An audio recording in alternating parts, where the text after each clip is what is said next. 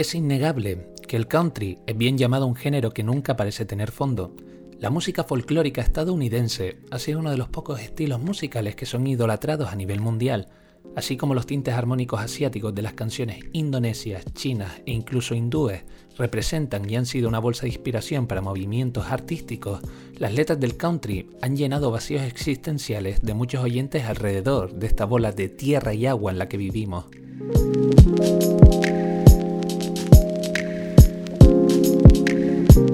Hombre que representó a la perfección la universalidad de este género fue John R. Cash. Demostró que la única música que podría trascender la historia es aquella que hablaba desde el corazón, daba igual el estilo y los acordes, la nación o incluso el lenguaje. Un hombre cuyo pasado lo atosigaba y lo mantenía huyendo en un tren de camino Folsom. El hombre que siempre vestía de negro, Johnny Cash.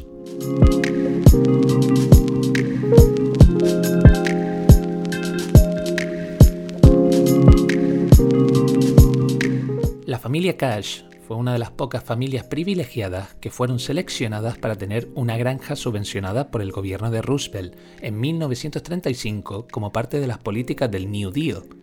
Aunque parecía que la fortuna sonreía a esta pequeña unidad familiar, Johnny Cash relata en su biografía que mantuvo una relación muy, pero que muy complicada con su propio padre, un hombre cuyo único propósito era recoger el sustento de sus dos acres de terreno, un padre exigente, con problemas con el alcohol y que nunca le abrazó ni a él ni a su propio hermano.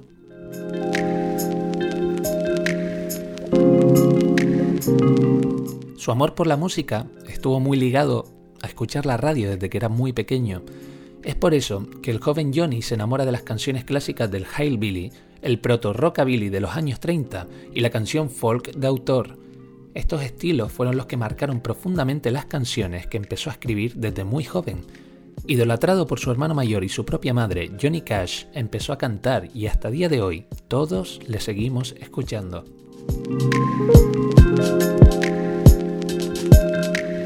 Sin embargo, las letras de este intérprete americano están marcadas por el dolor.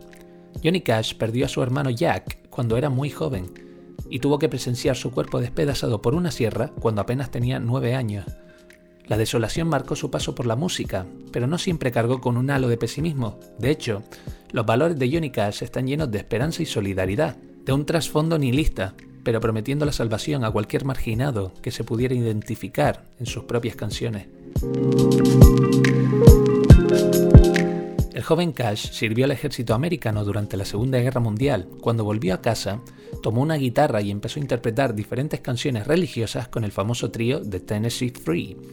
Puede que la saturación del mercado en aquellos tiempos o simplemente la falta de originalidad provocaran penurias y rechazos por parte del público. Johnny Cash escribía sus propias canciones, pero creía que no casarían bien con la ideología de la sociedad americana de los años 50 fue en una entrevista con el famoso sello Columbia Records cuando una de sus primeras canciones, Folsom Prison Blues, se convirtió en un éxito rotundo. Esta canción habla de la vida de un prisionero que está a punto de llegar a la cárcel.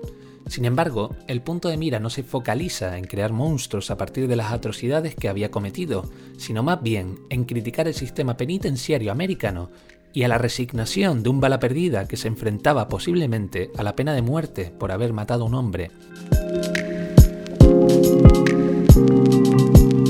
Una canción que se convirtió en un himno para todos los marginados y que transformó a Cash en una especie de mesías pagano que demostraba poco a poco una conexión con su público casi divina. Una conexión que le ofreció mucho reconocimiento y consecuentemente una relación muy peligrosa con los barbitúricos y otras drogas. Cash era padre y marido cuando empezó su carrera artística. Sin embargo, su corazón perteneció a June Carter desde el momento que la conoció y hasta el momento de su muerte.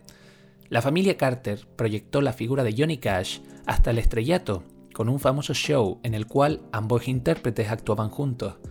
Cuando las drogas convirtieron a Cash en un esclavo, June Carter rompió sus cadenas y, después de miles de pedidas de mano, finalmente ambos se casaron y tuvieron un hijo, John Carter Cash. Aunque la vida de Johnny Cash tiene muchos momentos legendarios, personalmente creo que la cúspide de su carrera y por la cual se corona como una leyenda de la música acontece en dos actos completamente dispares. El primero ocurre en la prisión de Folsom, tras miles de cartas que los convictos enviaban a Johnny Cash desde su celda, contándoles su situación y cómo su música les ayudaba a afrontar de alguna manera la pena de muerte, este decide organizar un concierto en el salón de actos del centro penitenciario, con el cual ofreció su apoyo y una promesa de salvación a un público completamente entregado. Este concierto sentó las bases para que muchas otras bandas tomaran su ejemplo y ofrecieran su propia música a un colectivo completamente estigmatizado y repudiado por la sociedad.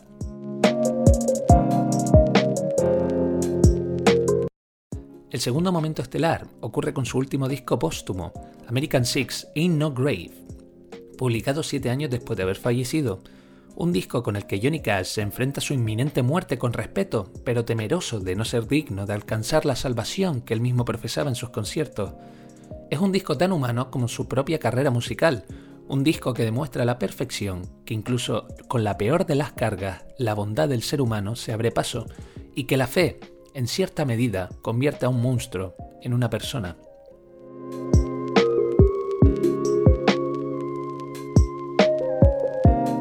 Soy Daniel Medina, esto ha sido En Retrospectiva y nos vemos pronto.